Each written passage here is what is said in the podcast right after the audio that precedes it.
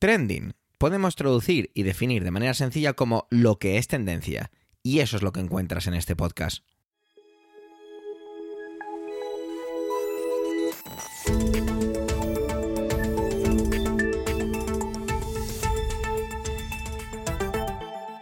Este es el capítulo 275 del 23 del mes de noviembre de 2023. Me encanta cuando los números se suceden así y aparecen todos ahí apretujaditos igualitos. Cuenta con las intervenciones de Pedro Sánchez, Manuel Castaño, Antonio Rentero y Eduardo Norman. Un servidor, Javier Soler, solo puede hacer de presentador por cosas que no voy a contaros porque os aburrirían. Trending es tu podcast de noticias semanal. Adelante.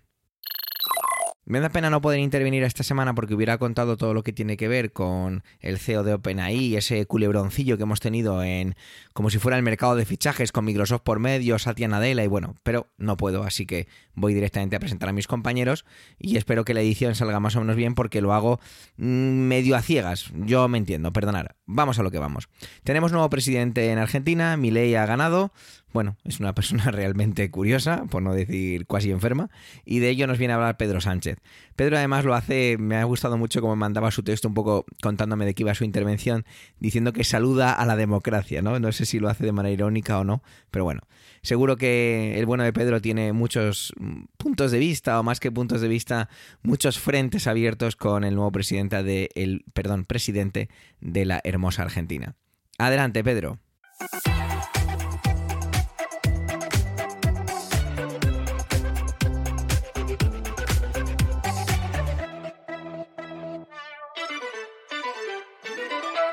Muchas gracias, Javier. Saludos, equipo trending y buenos días, querida audiencia. Finalmente, Javier Milei se impuso al eh, peronista Massa en las elecciones argentinas. Yo tenía la esperanza de que no ocurriera, pero por otra parte me preguntaba a mí mismo qué podía cambiar en Argentina con otro gobierno peronista.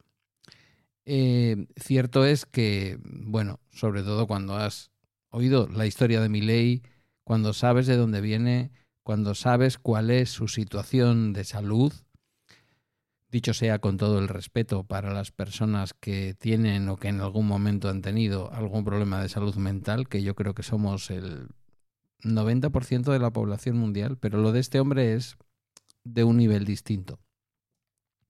Em, tampoco sería preocupante, quiero decir, tampoco sería el primer presidente que literalmente asegura hablar con Dios o cosas de este estilo. Las hemos visto muchas veces, muchas veces en un país eh, tan peculiar que algunos como Emilcar dicen que no es ni siquiera un país como los Estados Unidos, ¿verdad? Pero yo creo que Javier Milei va un paso más allá del trampismo, es como una vuelta de tuerca al trampismo. Mirad, es imposible, lo decía un político vasco esta semana en la radio de aquí, en la radio Radio Euskadi, em, que los vascos tenemos mucha conexión con Argentina. Fueron muchas las personas que huyendo de la guerra, em, en fin, que en distintas circunstancias se fueron a Argentina. En Argentina hay una colonia de vascos muy poderosa, de gallegos en general, como ellos llaman, nos llaman a los españoles y es un país, para los que me escucháis desde allí, que hay un porcentaje de oyentes de trending allí, igual que de casi todos los podcasts de Milcar FM. Mm, como diría el otro, nos duele Argentina. Argentina no nos es ajena, no es un país más. Yo diría que eso ocurre con la mayor parte de los países de la América Latina, pero Argentina es uno de esos países sin, sin menoscabo de los demás y sin menosprecio de los demás, pero no sé, está en Colombia, Argentina, está sin duda México, en fin, hay por ahí varios países que por el, los millones de personas que en ellos viven y por la historia tan cercana a nuestro propio país es imposible evitar que las cosas que allí ocurren no nos lleguen de cerca. Y sin embargo, os he de decir que ahora mismo se abre ante mí como una especie de obra teatral, que espero que no paguen los argentinos que llevan pagando la mala gestión de sus políticos desde que yo tengo memoria y tengo más de 55 primaveras. Bueno, tengo 55 primaveras más la que caiga en el 2024. Em, tengo sentimientos encontrados. Por una parte, sabemos que Milei es alguien que tiene un origen en la política liberal. Por ese lado, a lo mejor, a lo mejor, fijaos lo que voy a decir yo, que tanta gente me cataloga en un lugar muy concreto, a lo mejor por ese lado se consigue algo. No es la primera vez que el liberalismo o el supuesto liberalismo, habría que decir, porque esto es lo que va quedando de liberalismo en el mundo, gobierna Argentina, en fin, ¿cómo decirlo? Para disgusto de la mayor parte de la población y para sorpresa de nadie. El macrismo, en el fondo, es un intento de, de llevar el liberalismo a algún puerto en Argentina. El propio Carlos Menem, Carlos Saúl Menem, ¿se llamaba Saúl también de segundo? Quizás sí, no lo sé. Hace ya muchos años, estamos hablando posiblemente del comienzo de este milenio. Eh, aun siendo peronista, practicó un liberalismo, neoliberalismo, no un liberalismo, un neoliberalismo absolutamente desmedido. Cuando yo digo neoliberalismo me refiero fundamentalmente a partir de la noble idea del liberalismo, eh, y convertirla en lo que hoy es mayoritariamente, por no decir en su totalidad, el liberalismo cuando llega al poder, que es neoliberalismo. Es el olvido de los que están en peor situación y una economía de mercado ya tal, es decir, la economía de mercado de mis amigos. Viva la competencia, pero vamos a poner mm, distintas puertas, fronteras o eh, distintas dificultades de acceso al mercado a quienes vengan a competir con nuestros negocios florecientes. Neoliberalismo, impuestos lo mínimo posible, que podría coincidir por ahí con el liberalismo, facilidades para que se monten empresas, salvo, salvo que esas empresas vayan a hacerle pupa al negocio de mis amigos, de aquellos que me han financiado la campaña o de aquellos que me han aupado. Mi ley tiene por delante ahora un mandato en el que vamos a poder observar cómo gobierna un partido de la multinacional eh, ultraderechista. Mm, no es que no lo estemos viendo en Italia, pero Europa tiene su propia dinámica. La propia Unión Europea eh, es un ente político que aunque mucha gente menoscaba y desprecia, por su burocracia y por lo que queráis, al final introduce una serie de normas en las que, si os dais cuenta, en Europa ni el socialismo puede ser socialismo, ni el liberalismo puede ser liberalismo, ni la ultraderecha puede ser realmente ultraderecha. Cuando gobierna, ojo, ¿eh? Cuando gobierna. Y siempre que no se rompa con Europa. Si un país como Italia tomara el derrotero de hacer una especie de Brexit, pero un it-exit o como se dijera, em, pues tendríamos que ver de qué forma deriva Italia y hacia qué tipo de régimen político deriva Italia sin tener los controles que la Unión Europea establece. En Argentina estos controles no operan. Argentina es un país que no ha cedido ni un ápice de su soberanía, Veremos si lo poquito compartido que se ha hecho en el Cono Sur, que es básicamente Mercosur, mm, sobrevive al huracán Milei y vamos a ver cuánta de la economía y cuánta de la juventud que ha votado mayoritariamente a Milei es capaz de sobrevivir como argentinos viviendo en Argentina al propio Milei. Hay cosas que ya sabemos que no se van a poder hacer porque son económicamente inviables, como la dolarización de la economía argentina, demasiado grande para dolarizarla, demasiados pocos dólares para dolarizarla, y por lo tanto a partir de ahí, mm, pues quizás, y aun presumiendo de liberal, veremos eh, el recorte de derechos individuales y de libertades individuales en Argentina. O no, a lo mejor yo me sorprendo de todo, me doy cuenta de que estoy en un error fundamentalmente marcado por mi ideología base y mi ley resulta ser un verdadero milagro para Argentina.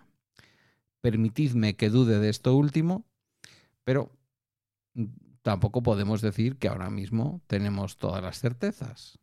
Es tan obvio y tan evidente como es este tipo y lo que aparentemente va a hacer que lo único que puede ocurrir es que nos sorprenda por el otro lado. Porque sorprendernos por el exceso no nos puede sorprender. Ya nos hemos sorprendido viéndole, viendo sus vídeos, sus intervenciones y diciendo las cosas que dice. Solo tiene capacidad de sorprendernos haciendo algo que realmente merezca la pena para Argentina y para los argentinos y que de pronto se salga, como suelen hacer casi todas las ideologías cuando gobiernan, se salga un poco del carril de lo que ha prometido o de lo que ha asegurado que va a hacer y de pronto haga algo que rompa con lo que esperamos y que sea bueno, porque puede romper con lo que esperamos y no ser bueno. Em, nada me alegraría más. La verdad es que la verdad en política a veces creo que está sobrevalorada. Esto de prometió esto en campaña. Bueno, sí, prometió esto en campaña. Ni Clinton podía parecer un izquierdista peligroso, ni, ni Trump en su momento o Milley podían parecer unos ultraderechistas peligrosos. Cada uno tiene que matizar lo suyo para poder llegar al poder y luego aplicar las verdaderas políticas que por detrás tiene previsto aplicar. Vamos a ver qué pasa. En cualquier caso hay que saludar a la democracia, pero sin que esto suponga blanquear a nadie. Eh, los resultados del partido nazi, aunque siempre se dice que estas conversaciones acaban hablando de los nazis, y siempre se menta además una falsedad y es que los nazis ganaron las elecciones, nunca ganaron los nazis las elecciones, pero sí es cierto que llegaron al poder democráticamente. Por aquello de que a veces puede gobernar el partido que no ha sido el partido más votado en unas elecciones. Esto pasó en la Alemania nazi y va a pasar ahora, ha pasado de hecho, en la España actual.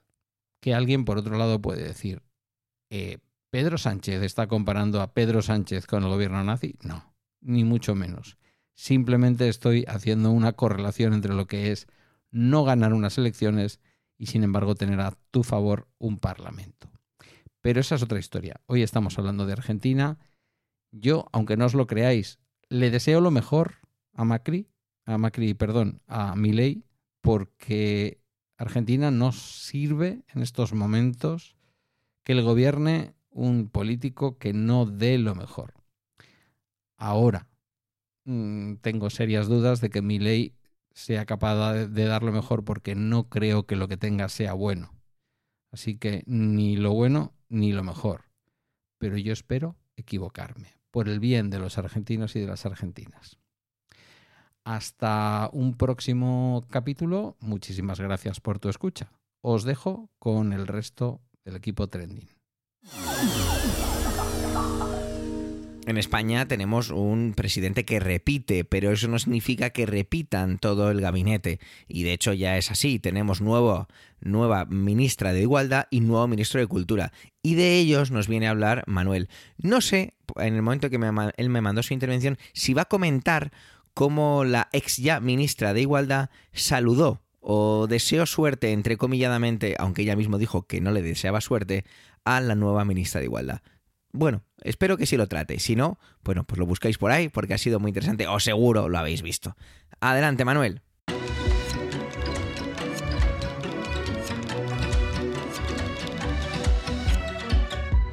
Hola oyentes, hola equipo trending.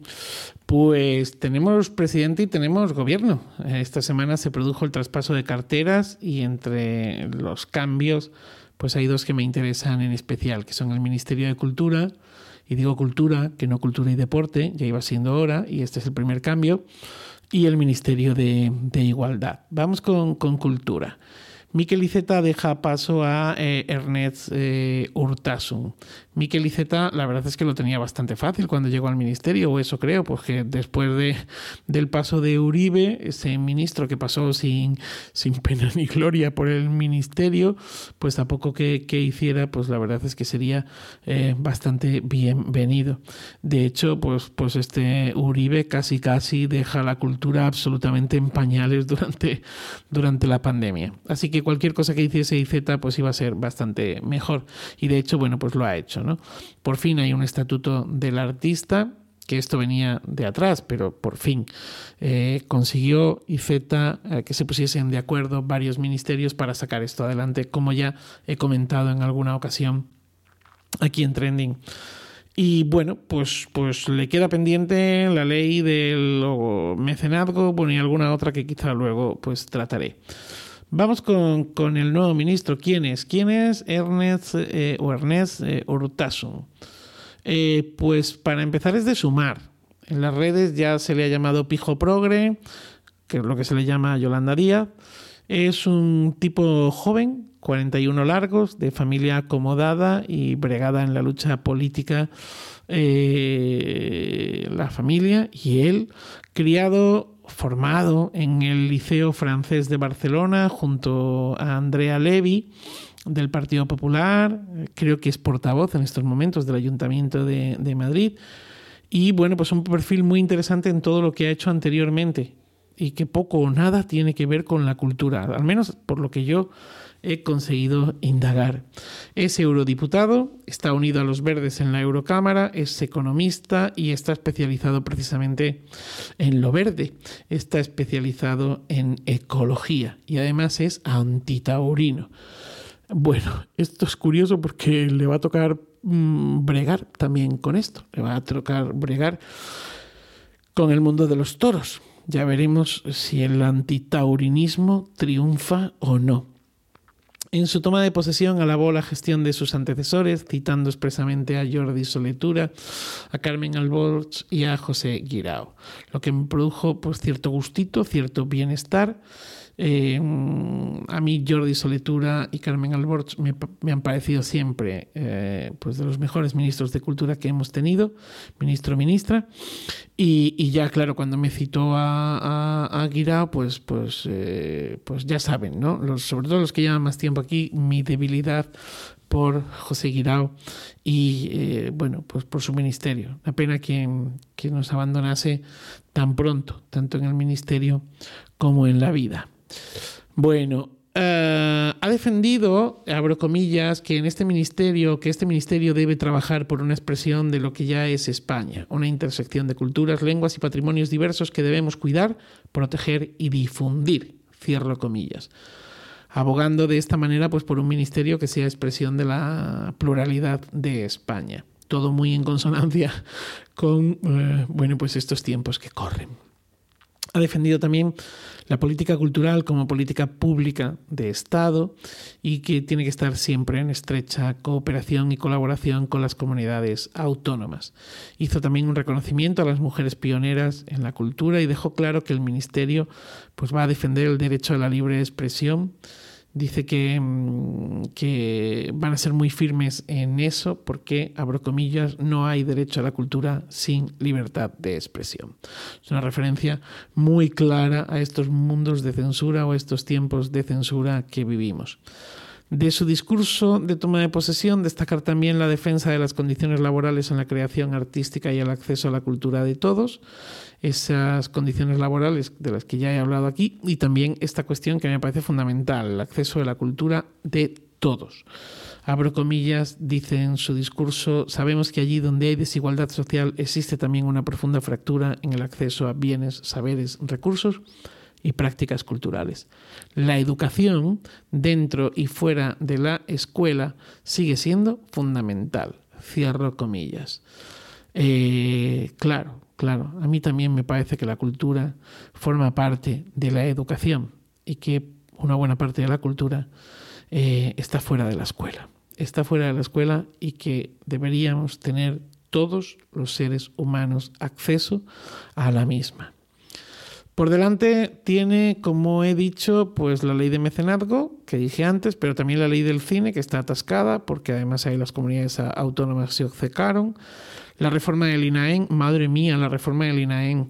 El INAEN es el Instituto Nacional de las Artes Escénicas y la Música, es un mamut, un mastodonte, es viejuno con el que además ningún ministro se ha atrevido todavía. Así que bueno, pues ya veremos si este lo consigue o no. Y, bueno, también decir que se trae de Barcelona a Jordi Martí como secretario de, Estado. Jordi Martí es una persona muy vinculada a la cultura en Cataluña eh, y en Barcelona. Eh, pieza clave en los gobiernos y coaliciones de Ada Colau en el ayuntamiento y que parece ser que em, bueno pues que tiene una experiencia amplia en este ámbito. El otro cambio ha sido el cambio en el Ministerio de Igualdad. Irene Montero ha dejado la cartera en manos de Ana Redondo. Debo decir que no me ha gustado mucho el portazo que ha dado Irene Montero al salir. A ver, aquí cada uno es libre de hacer lo que quiera e irse como le dé la gana, ¿vale? pero no me gustó la camiseta que llevaba con ese confía coño, ni me ha gustado la coletilla esa hacia el presidente del gobierno y sus amigos de 50 años, no porque yo me encuentre en la franja y no soy amigo del presidente, ni mucho menos, eh, pero bueno, sí, como eh, hombre. Eh, creo que se ha ido dando más carnaza a sus detractores cuando se podría haber ido de otra manera. Pero insisto, que no soy yo quien tiene que juzgar esto. Simplemente estoy opinando y diciendo que a mí particularmente no me ha gustado. Que creo que podría haberse ido con una mayor, pues no sé si elegancia, pero bueno, de otra manera. A ver, yo ya he manifestado aquí en alguna que otra ocasión que Irene Montero no era precisamente santo de mi devoción, pero creo, creo también, los que llevan más tiempo aquí me han escuchado, que han sido más las veces en las que he señalado pues precisamente el acoso, el derribo continuo que ha habido por parte de la oposición e incluso por parte de algún miembro del de, eh, partido eh, de coalición o de este gobierno de coalición hacia ella y creo que además la han dejado de alguna manera caer. Eh, me da mucha pena, me produce tristeza, me produce malestar que Irene quedará como la ministra de la ley del solo sí es sí, pero no por la parte buena de la misma, que la tiene, sino por ser la libertadora de violadores y pederastras. Es verdad que ahí hubo un enroque y un obcecamiento hacia esa fisura que tenía la ley que permitía la interpretación de los jueces pues de aquella manera. Eh, pero bueno, pues, pues creo que no es justo. Es, que es muy injusto que vaya a ser recordada por todo esto cuando ha puesto en el mapa la transexualidad o a los colectivos LGTBI. A ver, cuando digo que ha puesto en el mapa no quiere decir que no existieran de antes ni que no se hubiese hecho referencia a ellos antes, pero creo que en estos momentos eh, son mm, bastante más uh, visibles. Eh, bueno, de hecho, ha puesto en el mapa la regla como motivo de baja laboral en las eh, mujeres. O sea que y bueno, aunque pudiera parecer por las actitudes de Belarra, de Montero, de los equipos y demás, como que el feminismo anterior a, a, este, a este momento, pues ha sido un feminismo, no era feminismo o era otra cosa, por las actitudes que digo mantenidas. Y bueno, pues yo creo que es importante que al César, mm, lo que es del César, habrá metido la pata, pero creo que este ministerio ha logrado más pros que contras para la ciudadanía en general y para el feminismo en particular. No estoy de acuerdo con las declaraciones que han hecho tanto Montero como Belarra diciendo que Pedro Sánchez las ha dejado caer, que Pedro Sánchez las ha echado del gobierno. Yo creo que más bien ha sido sumar, ha sido sumar el enroque de su propio partido y porque creo que además eh, ha llegado el final de un ciclo. Bueno, a ver, Pedro Sánchez lógicamente también habrá tenido su parte en todo esto, pero no sé, a mí me da que la cosa ha ido más por otros lados, que además, pues quizá en un momento determinado se la han puesto hasta fácil a Pedro Sánchez. Eh, Ana Redondo. Ana Redondo es un perfil muy político. Tiene, eh, creo recordar que 66 años. Es un perfil muy político que viene del área de cultura del Ayuntamiento de Valladolid, vinculada al también nuevo ministro Óscar Puente. Viene de dentro de la casa, de la casa socialista, profesora universitaria, eh, eh, doctora en Derecho Constitucional, bregada en las aulas, bregada en la Junta de Castilla y León como diputada. Dicen que uno de sus referentes en el partido fue Karma Chacón, aquella que perdería la Secretaría General del PSOE frente a Rubalcaba por poco más de 20 votos, por quien sentía, dicen, siente gran admiración. Bueno, yo creo que Carmen Chacón fue sin duda un referente para muchos y muchos en el gobierno Zapatero. Ana Redondo parece que es alguien bien centrada en el partido, bien asentada, muy institucional, dialogante, mediadora, o al menos los que la conocen hablan de esto. Creo que la jugada de Sánchez es clara, mm, por un lado recuperar el ministerio y por otro lado, pues... Eh, bueno, pues colocar ahí una persona conciliadora y evitar la polémica. porque es verdad que el Ministerio de Igualdad ha sido bastante o ha recibido por ese acoso, derribo y por los errores que, insisto, es que me da mucha rabia que al final sean los errores lo que vaya a pasar a la posteridad y no los aciertos. Bueno, eh, tengo que decir que esta ministra ya ha empezado con mal pie, no por ella, eh, pobrecita mía, sino porque, bueno, pues ya antes de ser nombrada ha sido criticada en redes desde ese ojalá sufra lo, de Montero que he leído hasta eh, hablar de ella como que no va a poder, que no va a poder con esto y que, y que va a ser un mero títere. No lo va a tener fácil, puesto que en la agenda pendiente está el tema de la prostitución, la gestión, gestación perdón, em, subrogada, eh, la protección a las víctimas y, bueno, pues además va a tener que hacer frente a los recursos ante el Constitucional contra la ley de libertad sexual, del aborto y, por supuesto, la ley trans. Les deseo a ambos un buen comienzo y además me emplazo a mí mismo a esos 100 días de cortesía para volver a hablar de ellos y sus ministerios. Y bueno, antes de despedirme, me gustaría invitarles a que vean el spot del 25N, de, 25N no, 25N del Ministerio de Igualdad, gestado durante eh, pues esta, esta, mm, el mandato de Irene Montero, donde se rinde un homenaje clarísimo a María Jiménez, y donde él se acabó y el mi mundo es otro, están en consonancia precisamente con los aciertos de este ministerio en la legislatura pasada. O al menos a mí así me lo parece. Feliz día y feliz vida.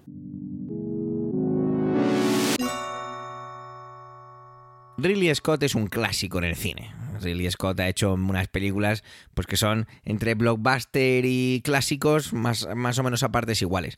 Cuando hablo de clásico me refiero más bien a películas que todos más o menos podemos conocer, o vamos a decir en lugar de clásico, pues películas muy mainstream, muy blockbuster. Lo vamos a dejarlo ahí, que igual me metí en un jardín al decir o definir como clásicas todas sus películas, que evidentemente no es así. Nos trae uno de esos grandes, de esas grandes películas hollywoodienses, y es Napoleón, la gran figura de Napoleón. Mi padre es un enamorado de su figura, de su historia. No en vano, ha visto un montón de documentales, leído libros y bueno, la verdad es que me, gustaría ir al cine con él y quizá lo haga. Vamos a ver si sacamos ese huequillo. De esta película nos viene a hablar Antonio, pero no solo de la película en sí, sino de esas cosas que Napoleón, la figura de Napoleón, aportó y que siguen vigentes en nuestra sociedad. Adelante, Antonio. Saludos, soy Antonio Rentero y esta semana en Trending quiero hablaros de Napoleón. No solo porque llega esta semana a los cines la última película del director británico Ridley Scott, con este título, y que por supuesto nos cuenta la parte de la vida de Napoleón Bonaparte, sino para recomendaros que busquéis, y de verdad soy muy cinéfilos, y además no le tenéis miedo a las películas en blanco y negro, mudas y muy largas, una película que se estrenó hace ahora casi un siglo, también con el mismo título, Napoleón, dirigida por el francés Abel Gans, y que fue en su momento, en el año 1927, un proyecto de una ambición casi desmedida, casi inabarcable. De hecho, la película que ha llegado hasta nuestros días es solamente la primera de las seis películas que tenía proyectadas, o más bien planeadas, eh, Abel Gans sobre la vida de este pequeño gran corso. La primera de seis películas con distintos montajes, el más largo de los cuales se aproxima a las 10 horas. Ríete tú de las series de streaming y de los binge watching y los atracones. La película además en su momento fue todo un fenómeno, se cuenta que la gente salía de las salas de proyección exultante, con, con una sensación de haber asistido a algo único, a toda una experiencia.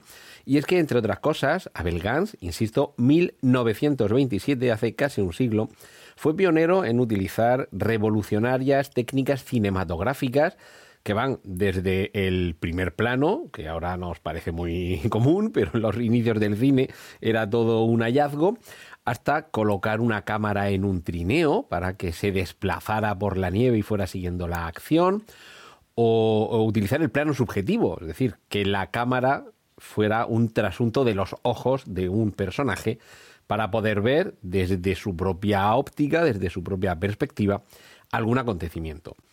La película, como digo, para los muy cafeteros, Existen distintos montajes, algunos de ellos de X, ¿vale?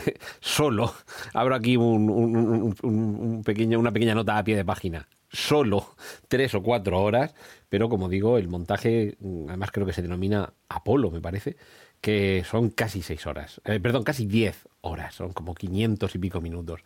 Pero esto es, ya digo, solo para los muy cafeteros.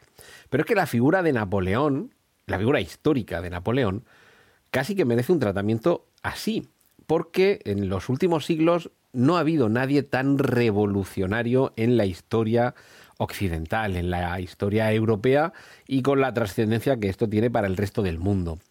Voy a mencionar apenas mm, tres hitos que todavía perviven del legado de Napoleón Bonaparte. Uno de ellos es el sistema métrico decimal, que evidentemente no es que lo inventara él, pero por su dominio en gran parte de Europa, sí que hizo por extender a muchos países este sistema de medidas, ya sabéis, los metros, los kilos, ¿vale? los litros, eh, y basado en la base 100, por contraposición al sistema imperial, el sistema británico, en el que hay millas, galones, pies y pulgadas, que además tienen también una equivalencia en las unidades fraccionarias, que eso es una auténtica locura. Todos sabemos que si juntas 100 metros tienes un hectómetro y si juntas 1000 metros tienes un kilómetro. Y eso parece más o menos razonable. Bueno, pues la equivalencia entre pulgadas, yardas y millas, ya os digo yo que al no ser base 10, al no ser sistema decimal, es una auténtica locura. Ese sería uno de los legados que aún perviven en gran parte del mundo prácticamente todo el mundo, de, Napoleón.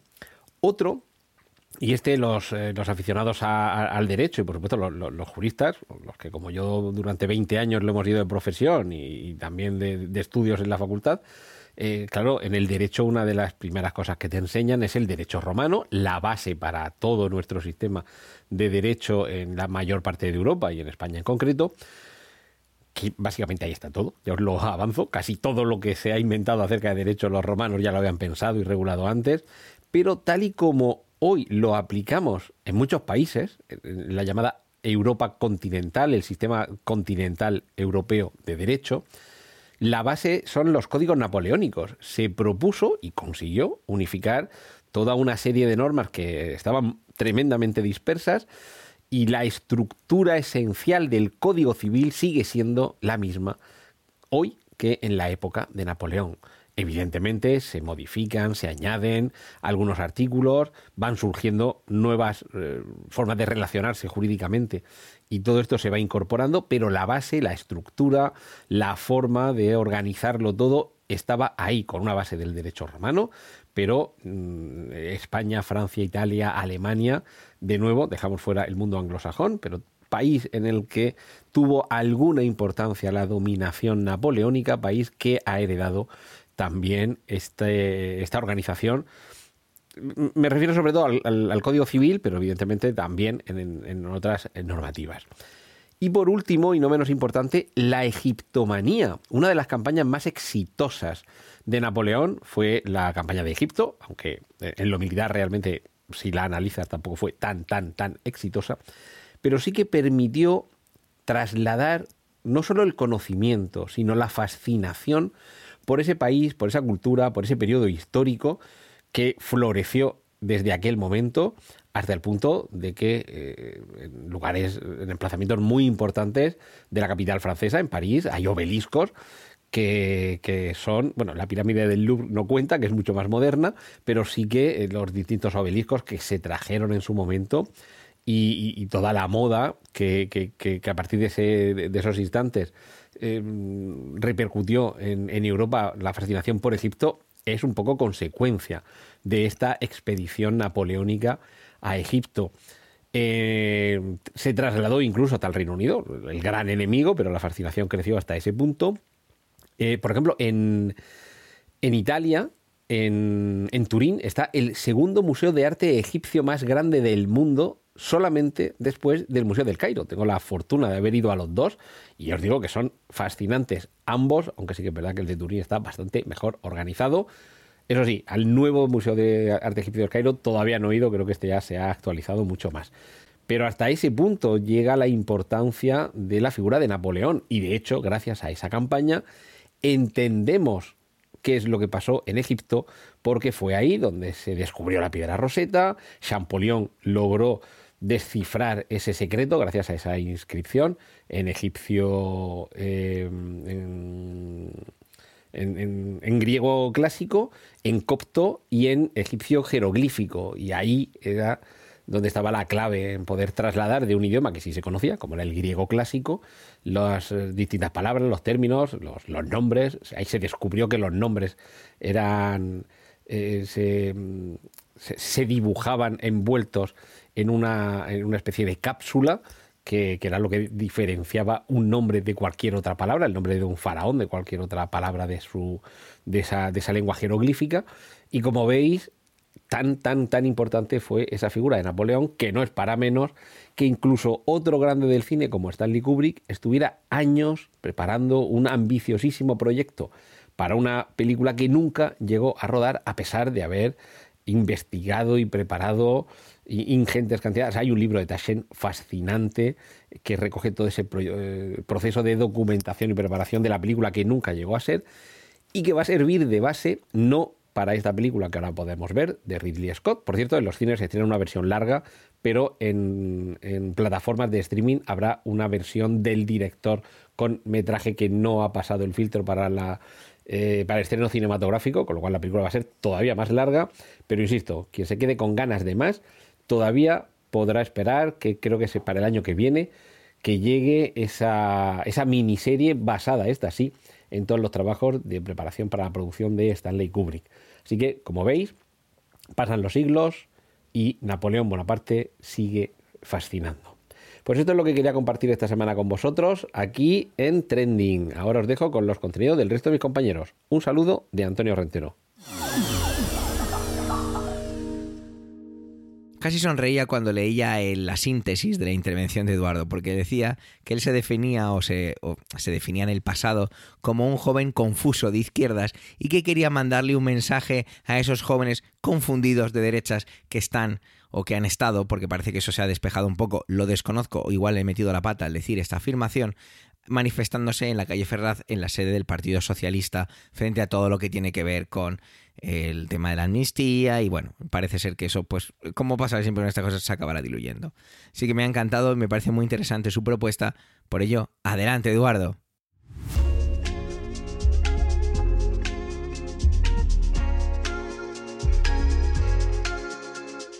Mi intervención de hoy es un mensaje a los jovencitos confusos que se están manifestando en Ferraz. Mi mensaje es que yo también fui un, jovencito confuso. Yo corrí delante de la policía, mm, yo me he manifestado en distintas ocasiones y he visto llegar a las lecheras ir a por mí. Eh, de hecho, en una ocasión incluso hablé con, con la policía. Querido jovencito confuso, te está os está pasando lo mismo que em, le pasó a los de, a vuestros odiados Em, independentistas catalanes cuando pensaban que los Mossos de Escuadra iban a estar de su parte y se llevaron una sorpresa. Que pensáis que la policía eh, solamente, digamos, actúa cuando es algo justo, ¿vale? El problema eh, es que mm, la justicia va por barrios y lo que a lo mejor es justo para mí, igual no es justo para ti y al contrario, viceversa. Em, no penséis, no penséis que porque os detengan, ¿vale? Y, estéis una noche en el cuartelillo, como suele decir, mm, estamos en, en una dictadura, ¿vale? Porque os habéis tenido opción de salir. Porque no han cargado nada más que habéis empezado. Porque no hay señores a caballo con porra yendo contra vosotros. Que eso, ¿vale? Los que se manifestaban en los 60 y los 70 contra la historia de Franco, etcétera, que a vosotros os parece que es tan buena, tan bonita, mm, eso ocurría. Y había mangueras de agua a presión. Y ya os digo, y señores a caballo con porras largas, ¿vale? Que te pegaban una. un buen porrazo, pero es que aparte el caballo también pasaba por encima tuyo en muchas ocasiones. Aparte de que al estar en alto tenían un- una posición, digamos, de beneficiosa. Ya te digo, eh, querido muchachito confuso, ¿no? Jovencito confuso. Yo también lo he sido, quiero decir. Yo tenía y tengo eh, unas, una ideología contraria a la tuya. ¿Mm? Tú te consideras probablemente liberal, eh, conservador o de derecha, o como lo quieras llamar. Y piensas que lo que está ocurriendo ahora mismo es una traición a España. Porque claro, es la primera vez que lo ves. Pero te voy a decir una cosa. Eh, cuando yo voté, porque yo voté al PP en, en la primera vez que salió, que creo que fue en el 96, si no recuerdo mal. Eh, sí, 96 porque yo tenía 19 años y fue la primera vez que pude votar. Yo voté al PP. Y una de las cosas por la que en la siguiente elección no voté al PP es porque pactó con Puyol. Pactó con Puyol después de estar diciendo que no lo iba a hacer y que no sé cuánto y que no sé qué. Y criticar, por supuesto, a Felipe González porque había pactado con Puyol anteriormente. Esto es el juego de la política. Yo critico lo que hace el otro. Porque sé que a la gente no le gusta. Pero cuando yo llego al gobierno lo hago. Porque quiero gobernar. Y porque mm, muchas veces lo hago mm, no por mero. mm, eh, por mero egoísmo. Lo hago por, porque hay que, hacerlo si quieres realmente tener un país que tire para adelante. Porque si no estaríamos siempre parados. Como pasa, por ejemplo, ahora mismo con el Poder Judicial. El Consejo del Poder Judicial está parado. ¿Por qué? Porque un partido que depende de los dos primeros principales partidos, un partido no quiere que eso salga adelante. Ese es el problema de no de negociar, de no mm, dar tu brazo a torcer, etcétera.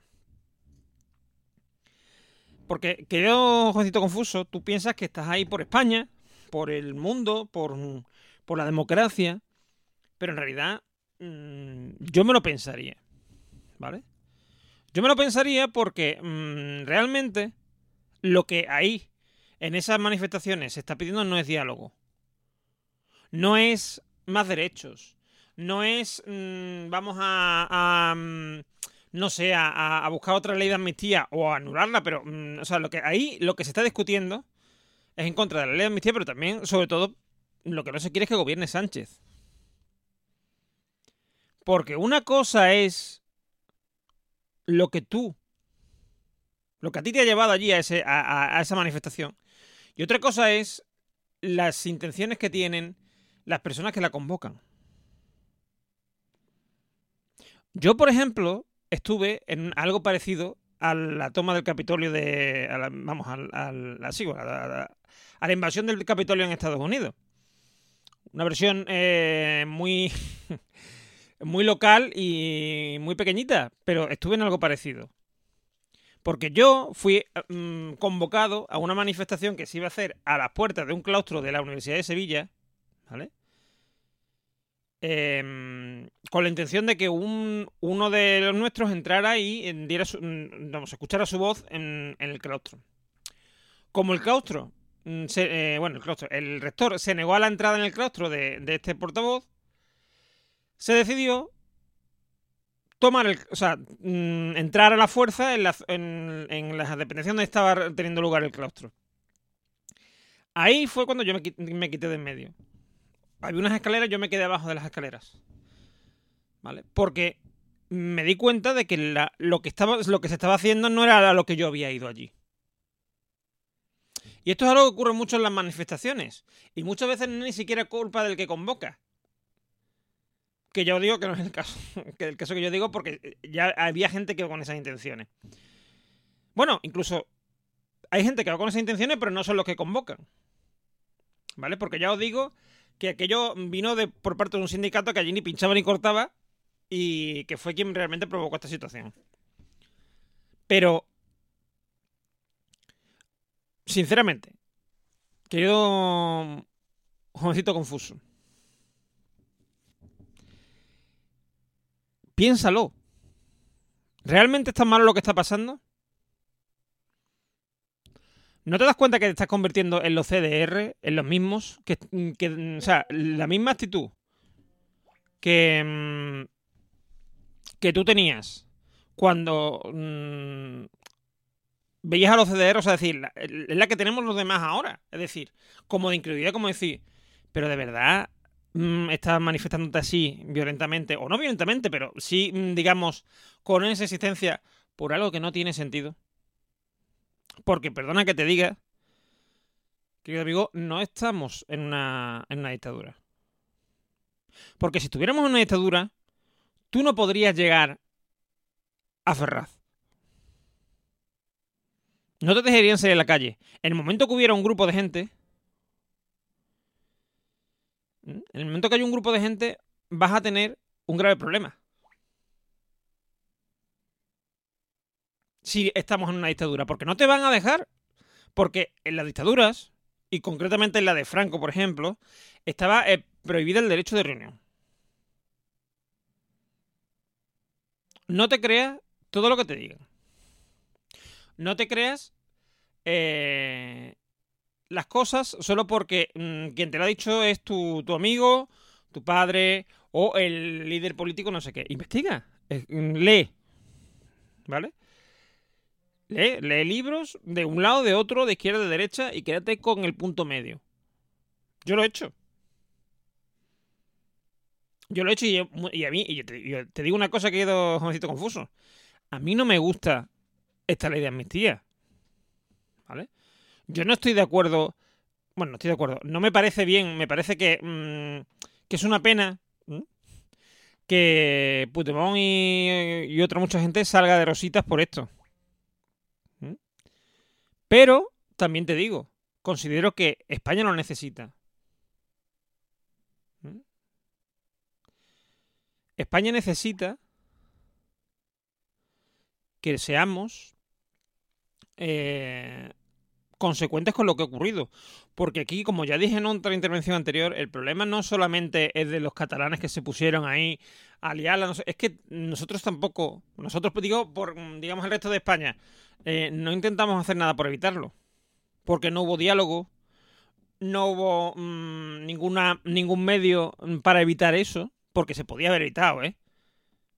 Si tú, si tú evitas, o sea, si tú mm, confiscas la- las urnas y, digamos, impides que se abran esos colegios electorales antes de que se, abrieran realmente, no habría habido mm, eh, ni, ni acciones de los antidisturbios ni nada. El problema está en que quien estaba en el gobierno en ese momento le interesaba que hubiese esas, esas intervenciones. Y le interesaba crear un clima por la que tú, jovencito confuso, estás hoy en la calle, en la calle Ferraz, ¿eh? manifestándote. Porque piensas que España se va a romper. España se lleva rompiendo años. Cuando yo era pequeño, que ahora tengo 45, 46 años ya, ¿eh? Em, cuando yo era pequeño también escuchaba eso de España se rompe, España se rompe. Lo escuchaba más bajito, ¿eh? Porque ahora se dice demasiado alto quizás. Pero lo escuchaba. Y así ganó el PP las primeras elecciones y así eh, ganó por mayoría absoluta las siguientes, que ya, no- que ya a Puyol no le hacía tanta gracia, porque ya no le, no le hacía falta, ¿eh? etcétera. Así que, querido jovencito confuso, reflexiona. ¿Realmente estás ahí porque eres el último bastión que le queda a España para, mm, para hundirse, o sea, para no hundirse mm, y para resistir? ¿Realmente crees que eso es así? ¿Realmente crees, por ejemplo, que esto es como Rusia? Donde ahí sí se puede decir que hay una dictadura. ¿Eh? Incluso si queréis, vamos a hablar de Venezuela. ¿Mm? ¿Creéis que realmente esto es comparable a Venezuela? Yo diría que no. Así que, eh, estimado Josécito Confuso, reflexiona. Reflexiona si estás ahí por tu bien o por unos pocos. Gracias por llegar hasta aquí y por supuesto por el tiempo empleado en escucharnos en este capítulo ducentésimo septagésimo quinto. Tenéis nuestra cuenta de Twitter, arroba trendingpod y las de las voces de hoy en emilcar.fm barra trending.